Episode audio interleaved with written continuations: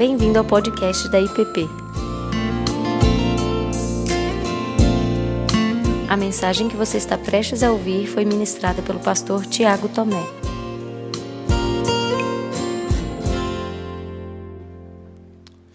Boa noite, meus irmãos. Graça e paz em Cristo Jesus, o nosso Senhor. As crianças que ainda não desceram, podem descer para suas atividades, tá bem? Que parte dela já já foi, já foram. Podem descer.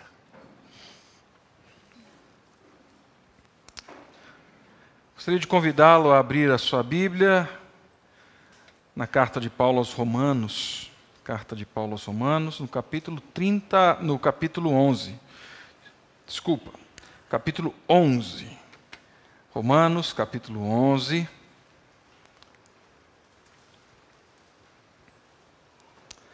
Quero ler agora somente o verso 36. Romanos 11, 36. Diz assim: Porque dele e por meio dele e para ele são todas as coisas. A ele, pois, a glória eternamente. Amém. Amém. Pai Santo, guia-nos na meditação da tua palavra. O Senhor é Senhor desta igreja. O Senhor é Senhor da nossa história.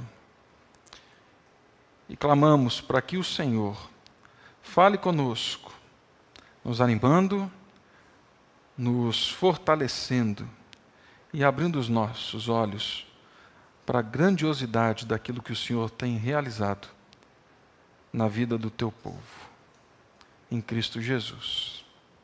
Amém. Amém. Meus irmãos, algum dia, alguns dias atrás eu me encontrei com um grupo de amigos, pastores, jovens. Eles estavam aqui em Brasília, vários lugares do Brasil, e para conversarmos, né, para é, falarmos um pouco da nossa história, da nossa vida, da nossa caminhada, e certamente a conversa sobre as igrejas, as igrejas locais, que cada um pastoreia, ela vem à tona, né? falando dos desafios, das oportunidades, como é que a igreja caminhou nesse tempo da pandemia, é, como estamos. Né? E em determinado momento eu, eu disse para eles, falei assim, olha, eu, ouvindo as nossas histórias, né, é, mais uma vez é reforçado aquilo que nós vemos lá em Apocalipse, que as nossas igrejas, a nossa igreja, a igreja em que cada um desses amigos é pastor, elas sempre vão lidar com o espírito, com os poderes, ou com as, as influências das cidades em que elas estão plantadas. Isso torna cada igreja única. Isso torna cada jeito de seguir a Cristo único. Embora sejamos todos corpo de Cristo, embora sejamos todos um único corpo. Mas isso tem torna a igreja única, né? Cada cidade tem o seu desafio. E é impressionante que inevitavelmente 99% dos amigos pastores me perguntam: quais são os desafios de ser igreja numa cidade como Brasília, em que as pessoas, é, e eles dizem parecem, e eu afirmo, não, não parece, é, em que as pessoas são bem mais politizadas e por isso, talvez, muito mais polarizadas. Como é? Quais são os desafios de uma igreja numa cidade como Brasília, em que essas realidades elas são presentes, assim, no dia a dia? A minha resposta, gente, não é receita de bolo, tá? É, mas ela vem, quando ela vem nessa, a pergunta vem nesse caminho, ela tem mais ou menos a mesma direção. Que um dos grandes desafios para a nossa igreja é sermos povo de Deus, juntos e misturados, mas sermos povo de Deus diante das nossas grandes diferenças. Nós temos na nossa igreja pessoas com pensamentos bem diferentes. Nós temos na nossa igreja pessoas com posições políticas bem diferentes. Aliás, eu não digo diferentes, elas estão diametralmente opostas. Nós temos na nossa igreja pessoas com ideias, com visões de mundo diferente, e isso certamente nós trazemos para dentro dos nossos relacionamentos na igreja. Mas aquilo que é a grande diferença, aquilo que muitas vezes torna esse cenário da igreja tão díspare, eu afirmo também que é a nossa maior riqueza. Porque se conseguirmos caminhar juntos, mesmo quando o espírito político, mesmo quando o espírito polarizado da nossa cidade tenta nos separar, tenta nos rotular, tenta mediar as nossas relações e não Cristo, se conseguirmos caminhar juntos, em obediência a Deus, na confissão de que Jesus é o nosso Senhor e de que nele nós vamos perseguir a ideia de sermos um, nós venceremos uma grande batalha. Então, aquilo que talvez é o grande desafio pode ser, sim, a nossa maior riqueza. O texto que nós lemos aqui em Romanos, ele faz parte dessa carta de Paulo que é enviada para a igreja em Roma. Paulo não planta essa igreja em Roma.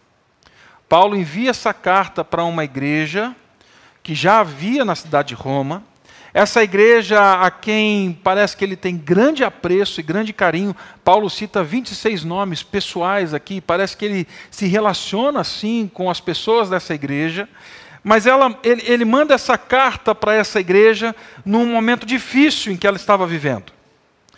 A carta aos Romanos é conhecida por ser uma carta extremamente teológica, difícil. Às vezes, amarrar as suas conversas é complicado, porque aqui tem teologia densa, teologia complicada. Compêndios e mais compêndios tentando explicar o que está acontecendo em Romanos. Então, Paulo tem ênfases, tem temas complexos, mas Paulo vai tratar de, de um tema muito específico e muito caro para ele. Paulo dá uma ênfase muito especial ao decorrer de toda a sua carta, em todos os capítulos nós vamos encontrar pitadas disso. E Paulo vai falar sobre judeus e gentios, que pelo sangue de Cristo agora eram um único povo para Deus. Uma realidade tão díspare, gente tão diferente, diametralmente opostos Paulo vai tratar na sua carta o tempo todo, falando assim: vocês gentios e judeus, eu quero que vocês entendam que pelo sangue de Cristo, agora vocês são um único povo, um único rebanho. Desde o começo da carta, juntamente com outros temas, ele vem construindo essa ideia, até chegar no verso em que nós lemos, onde depois de olhar para tudo aquilo que Deus está fazendo nessa igreja, com essas realidades tão diferentes, ele fala assim: ó profundidade da riqueza, tanto da sabedoria como do conhecimento de Deus, quão insondáveis são os seus juízos e quão inescrutáveis os seus caminhos. Quem, pois, conheceu a mente do Senhor? Ou quem foi o seu conselheiro? Ou quem primeiro deu a ele para que lhe venha restituir? Porque dele e por meio dele e para ele são todas as coisas. A ele, pois, a glória eternamente. Amém. Deus, na sua sabedoria insondável, fez e continua fazendo o inimaginável. E sabe o que é esse inimaginável? Em Cristo Jesus, Ele chama homens e mulheres tão diferentes para dentro do sangue de Cristo serem um, fazerem parte do seu povo. E eu quero caminhar com você, olhando para a carta de Paulo aos Romanos, percebendo este caminho até esse momento. Paulo, movido pelo Espírito Santo de Deus, ele lança a base, o fundamento daquilo que ele vai tratar em toda a sua carta. É lógico, lá no primeiro capítulo. Logo no início fica claro que Paulo está fazendo um tratado sobre o evangelho para aqueles irmãos gentios e judeus que viviam em guerra em Roma. Ele fala assim, logo no capítulo 1, verso 16 e 17: Saibam que o evangelho de Cristo é o poder de Deus para a salvação de todo aquele que nele crê, tanto de judeus quanto de gentios. O Evangelho é o poder de Deus para a salvação de um e de outro. Paulo continua o capítulo 1 agora. E ele vai explicitar a situação caída e depravada dos gentios. É assustador ler o capítulo 1, porque depois do verso 18 até o verso 27, Paulo vai falar de um cenário terrível, assustador do pecado. Gente que se entregou à sua loucura, ao seu pecado, e Deus falou assim: Eu vou deixar que vocês sofram a consequência disso no corpo de vocês. E parece que quando os judeus estão celebrando, então, essa exortação de Paulo aos gentios, falando assim: olha, meus irmãos, vocês que são gentios, vocês que vieram a Cristo, eu quero que vocês saibam desse cenário terrível do qual vocês participavam. Parecia que os judeus estavam celebrando. Paulo se volta aos judeus agora e diz assim: vocês também, vocês também são declarados igualmente culpados, tanto gentios como judeus. Nós éramos merecedores do mesmo juízo por causa do mesmo pecado. Ele reforça isso no capítulo 3 com uma conclusão natural. Ele diz assim: não há um justo sequer. Não há quem entenda, não há quem busque a Deus, Todos pecaram e carecem da glória de Deus. Ou seja, no povo de Deus, na reunião desse grupo que se junta em nome de Cristo, na IPP, temos algo em comum. Independente se você era judeu ou gentio, independente se você é de direita ou se você é de esquerda, independente de você ser um liberal ou não, Todos nós éramos filhos da desobediência e do pecado, todos nós. Quando olhamos para a igreja que Deus está formando, nós vemos que nós temos todos a mesma raiz, éramos pecadores, inimigos de Deus. Paulo vem desvendando então para aquela igreja que todos eles eram pecadores e todos eram salvos pela graça por meio de Cristo Jesus. Tanto um quanto o outro só seriam justificados pelo sangue de Cristo. Meu irmão, entenda: não há pedigree santa numa igreja. Ninguém veio de berço esplêndido. Filho de crente não é crentinho, é pecador.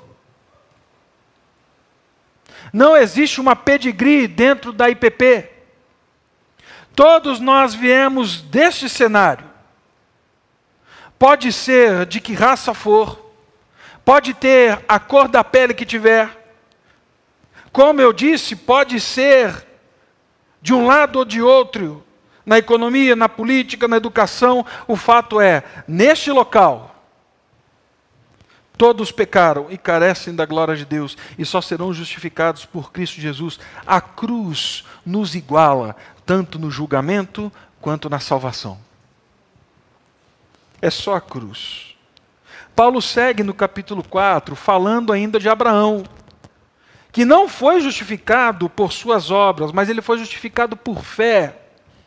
Abraão creu em Deus antes de fazer as suas obras, de realizar as suas obras, que eram reflexo da sua fé, da sua obediência, e a justiça de Deus lhe foi imputada. Paulo está dizendo aqui: para você, gentio, para você, judeu, não interessa o que você fez ou o que você faz. A salvação não vem daquilo que você fez, mas daquilo que Cristo fez por você. Entenda isso, igreja. Entenda isso, igreja em Roma. Entenda isso, igreja em Brasília. Entenda isso, IPP. É o que Cristo fez, não o que eu ou você Fizemos ou podemos fazer? No capítulo 5, nós temos uma das declarações mais marcantes da carta. Deus prova o seu amor por nós, verso 8. Deus prova o seu amor para conosco pelo fato de Cristo ter morrido por nós, sendo nós ainda pecadores. Pela graça do Senhor Jesus Cristo, pelo sangue do Cordeiro, Deus nos amou antes de nós o amarmos. E ele provou esse amor pelo sacrifício de Cristo antes mesmo de você, meu irmão, nascer. Antes mesmo de você considerar que Deus deveria ser o Senhor da sua vida, da sua história, ele morreu naquela cruz do Calvário. E ele segue então dizendo que se pela ofensa, neste mesmo capítulo, se pela ofensa de um homem, Adão, toda a humanidade foi condenada pelo ato de justiça de um só homem, Cristo, veio a graça sobre todos os homens. Paulo vem desvendando aqui para aquela igreja e para nós que Deus assumiu a culpa pelos nossos pecados, pelas nossas misérias. Ele assume a responsabilidade do pecado, porque nós jamais daríamos conta disso. Ele assume para fazer algo majestoso. E aí ele termina então dizendo que em Cristo, onde abundou o pecado, superabundou a graça de Deus. É isso que ele vai seguir dizendo no capítulo 5. Onde abundou o pecado, superabundou a graça de Deus o que nos torna igreja, o que nos faz corpo de Cristo, o que nos faz um, não são as nossas afinidades sociais. Nós temos, mas não são as nossas afinidades sociais. O que nos torna igreja não são os nossos afetos, os afetos que temos uns pelos outros. Hoje eu estou vendo gente aqui que há muito tempo eu não vejo, eu fico feliz. E isso é bom, mas não é isso que nos torna igreja.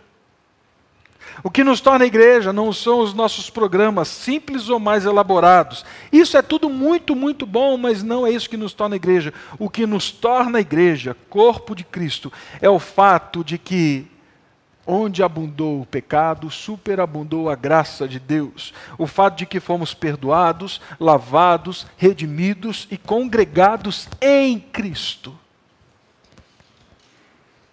O que nos torna igreja é que Cristo veio, entrou não só na história desse mundo, mas entrou no chão da sua história, na sua vida, na sua caminhada. Entrou no seu casamento, entrou nos seus relacionamentos, curou, libertou, perdoou. O que nos torna a igreja é o amor revelado de Cristo na cruz. Somos uma comunidade, sim, ainda que peca. Mas somos uma comunidade de redimidos e lavados pelo sangue do Cordeiro como uma igreja, somos uma proclamação profética de Deus na história, clamando em alto bom som. Aqui, nesse local, sim, o pecado abundou. Mas aqui neste local só estamos reunidos porque a graça de Deus foi maior que o pecado. Deus continua perdoando pessoas. Deus continua trazendo pessoas para si. Nós somos testemunho e prova disso. Capítulo 6. Paulo lança uma pergunta. Porque no meio desse povo há quem precise de entendimento ainda. E agora? Viveremos então pecando para que a graça seja superabundante sobre nós? Veja então que no tempo de Paulo, alguns irmãos, além de ir para o céu, ainda lidavam com o seu espírito miserável, ardiloso do pecado. Paulo diz: não, gente. Igreja do Senhor Jesus, não vivam pecando, não vivam na prática do pecado. Sabe por quê? Porque o salário do pecado é a morte. Sim, nós lutamos com o pecado. E Paulo vai dizer: o bem que eu quero fazer eu não faço, mas o mal que eu não quero fazer, muitas vezes eu faço, isso dói. Mas no capítulo 8 ele traz esperança. Para eles, para mim, para você, para aquela igreja, para a nossa igreja, porque ele começa dizendo assim: nenhuma condenação há mais para aqueles que estão em Cristo Jesus, o nosso Senhor. Lute com o pecado. Reconheça, confesse, arrependa-se. porque para este não há condenação mais. Ele continua o verso 8, falando que Deus tem interesse em agir por meio das circunstâncias, e as circunstâncias podem ser as mais difíceis, mas Deus toma essas circunstâncias na sua mão e faz com que todas as coisas cooperem para o bem daqueles que o amam. E qual é o bem daqueles que o amam? Transformar estes, gentios e judeus, que foram salvos pelo sangue de Cristo, a imagem de Cristo Jesus a fim de que ele seja o primogênito entre muitos irmãos. Romanos 8, 28 e 29. Deus continua agindo no meio do seu povo, a fim de que a realidade da igreja seja realmente aquilo que foi proclamado em Atos. No meio desse povo aqui, a gente vê pequenos cristos, cristãos. Gente que está parecendo com Cristo no seu jeito de agir, no seu jeito de falar, na sua reação, nos seus afetos nas suas emoções, nos seus sentimentos, mas na sua obediência. Ele está transformando. Capítulo 9, Deus revela a sua soberana vontade. Deus age com misericórdia e graça com quem lhe aprouver. Deus age.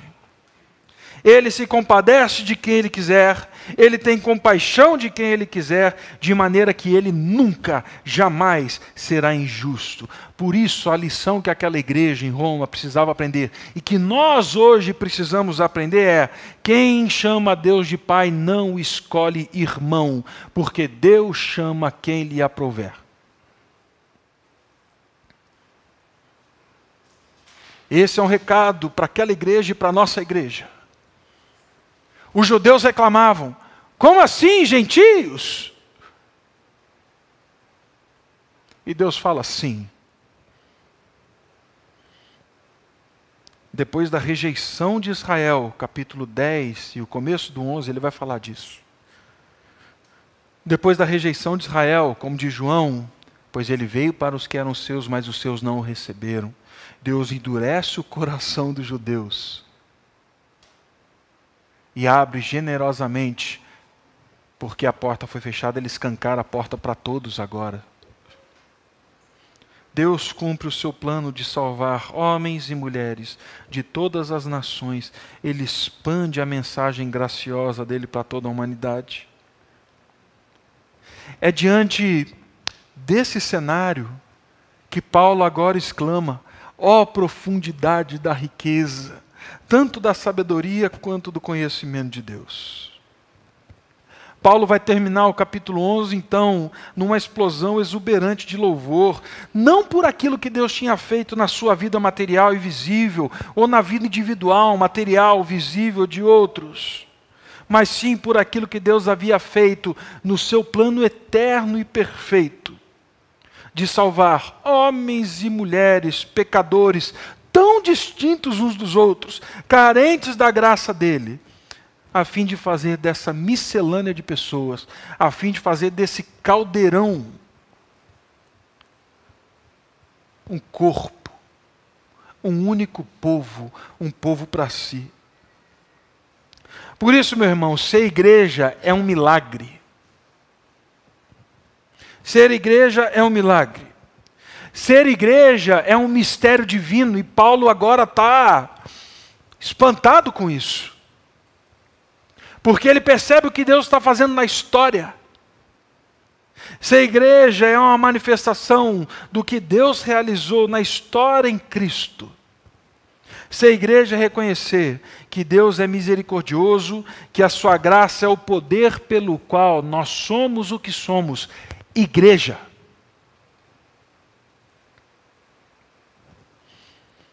Paulo ecoa então diversos louvores aqui de Israel através do tempo. Parece que Paulo está querendo pegar essas coisas lá do passado, falando assim: eu quero que vocês entendam que nós somos o único povo, inclusive com aqueles do passado.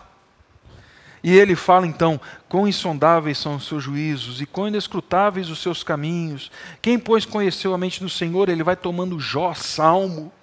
Ou quem foi o seu conselheiro, ou quem primeiro lhe deu para que lhe venha a ser retribuído a expressão todas as coisas estão muito além do que podemos compreender. Paulo exalta a sabedoria e a riqueza de Deus. Paulo não questiona o juízo de Deus, porque às vezes, dentro daquela igreja, eles questionavam o juízo de Deus com relação a quem Deus chamou para a salvação. E nós fazemos muito isso. Questionamos, não é possível que Deus salvou aquilo dali? E Paulo, ao invés de questionar, fala assim: Senhor, quão insondável é o teu juízo, como o Senhor é sábio, os seus caminhos, por onde o Senhor foi, como o Senhor encontrou. Deus estava realizando mais que um aglomerado de pessoas, Deus estava trazendo o seu povo de volta para si. E aí então, nessa curva central do livro, porque depois disso, do capítulo 11, Paulo vai trabalhar os desdobramentos práticos da realidade desta vida comunitária e da salvação de Cristo. Paulo faz essa afirmação: porque dele e por meio dele e para ele são todas as coisas. A ele, pois, a glória eternamente. Amém. Todas as coisas, novamente. Na Bíblia, nós poderíamos trabalhar esse todas as coisas referente à criação material e imaterial de Deus. Mas não tem como a gente fugir do contexto. Inevitavelmente, Paulo está falando da nova criação em Cristo. Paulo está falando, inevitavelmente, do surgimento de um novo povo multirracial de Deus, gentios e judeus, gregos e romanos, gente de todas as realidades, que agora, quando visto por Deus, são vistos lavados pelo sangue do Cordeiro. Paulo, depois de olhar para tudo isso que aconteceu, ele diz que Deus é o Criador desse povo. Meu irmão, louvamos a Deus pela história que temos. Somos gratos a Deus porque depois de 39 anos temos aqui hoje gente que sonhou, gente que chorou, gente que doou, gente que se desgastou para que pudéssemos estar aqui hoje. Mas acima destes, saiba que o Criador dessa igreja e desse povo é Deus. Deus é o sustentador desse povo. Ele usou, irmãos, lógico.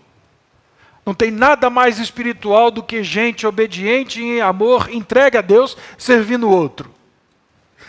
Mas Deus é o sustentador desse povo. Deus é o herdeiro dessa igreja.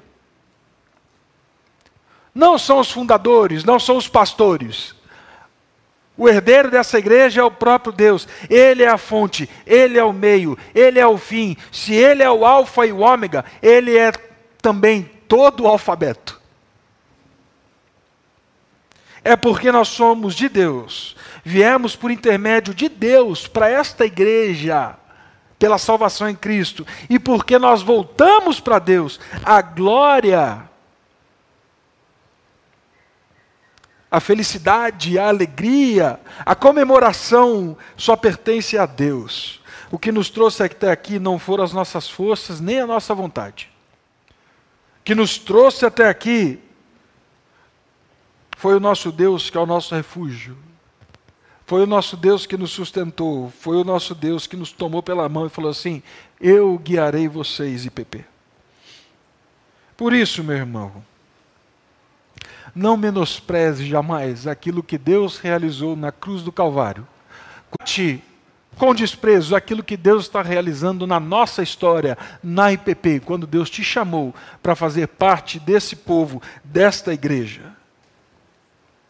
Não menospreze aquilo que custou tão caro, que foi o sangue de Cristo, para nos fazer povo. Dê glórias a Ele pois só ele podia fazer isso. Os poderes desse mundo não fariam o milagre que temos aqui nessa igreja. Gente tão diferente, que senta e louva a Deus, e reconhece que as suas agendas elas estão debaixo de uma única declaração: Deus é o Senhor de toda a história. O projeto da nova criação desse único povo, então, ele não está completo. Mas nós sabemos que os fundamentos estão postos. A obra está em andamento. E não há dúvidas de que a conclusão daquilo que ele começou a realizar aqui será bom, será agradável, será como um aroma suave diante do altar dele.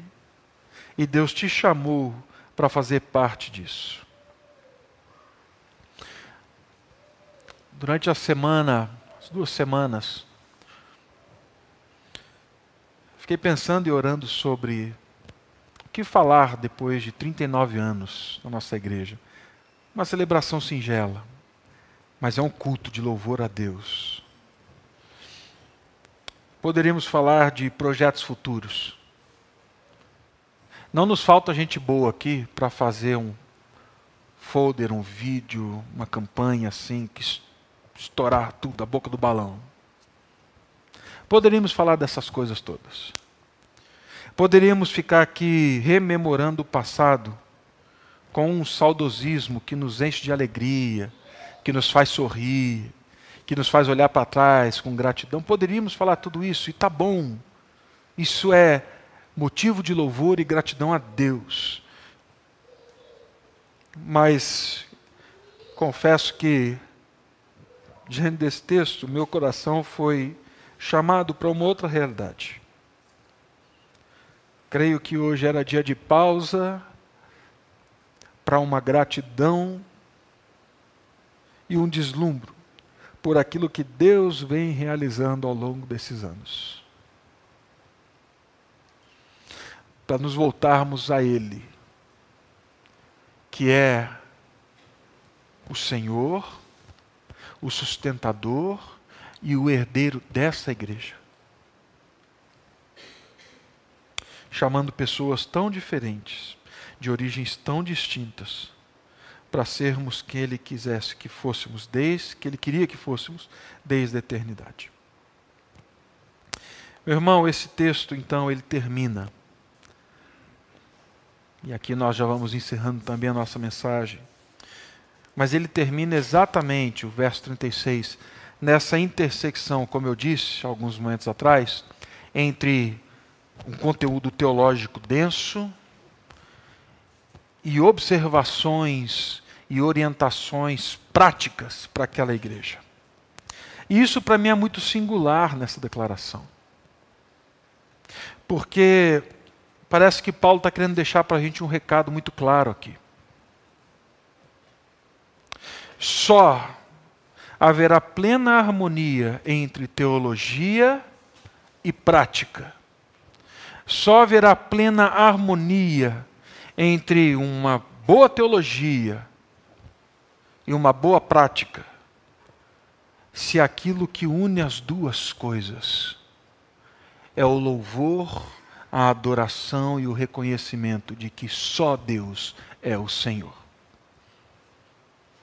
É isso que esse texto faz, exatamente nesse ponto de Romanos. Só quando adoramos juntos, quebrantados, contritos, reconhecendo que Ele é o Senhor, nós conseguimos ouvir a Sua voz. E nós conseguimos adorá-lo, respondendo com vida, em amor e obediência à Sua palavra, sendo igreja.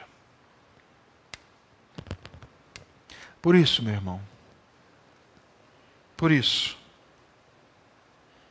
nessa noite, eu gostaria de relembrá-lo, porque dele, e por meio dele, e para ele são todas as coisas. A nossa igreja. Por isso, a ele, pois, a glória eternamente. Porque só ele é o Senhor dessa igreja. Amém? Amém. Pai Santo, recebe nesta noite nosso louvor, nossa gratidão. Recebe nosso meditar do coração. Reconhecemos, Pai, que todas as coisas são tuas e nós, como igreja, somos do Senhor. Reconhecemos, Pai Santo, que só estamos aqui porque o Senhor nos sustenta. O Senhor nos trouxe até aqui com bondade e misericórdia. O Senhor nos toma pela mão e nos sustenta. Reconhecemos, Pai, que todas as coisas são para ti. Por isso, Pai Santo, diante desses 39 anos, abrimos a boca para dizer que a glória, a alegria, o celebrar é todo voltado para ti e somente para ti. Recebe nesta noite a nossa gratidão e o nosso louvor. Em nome de Cristo. Amém. Você acabou de ouvir o podcast da IPP. Para saber mais, acesse nossa página em www.ippdf.com.br.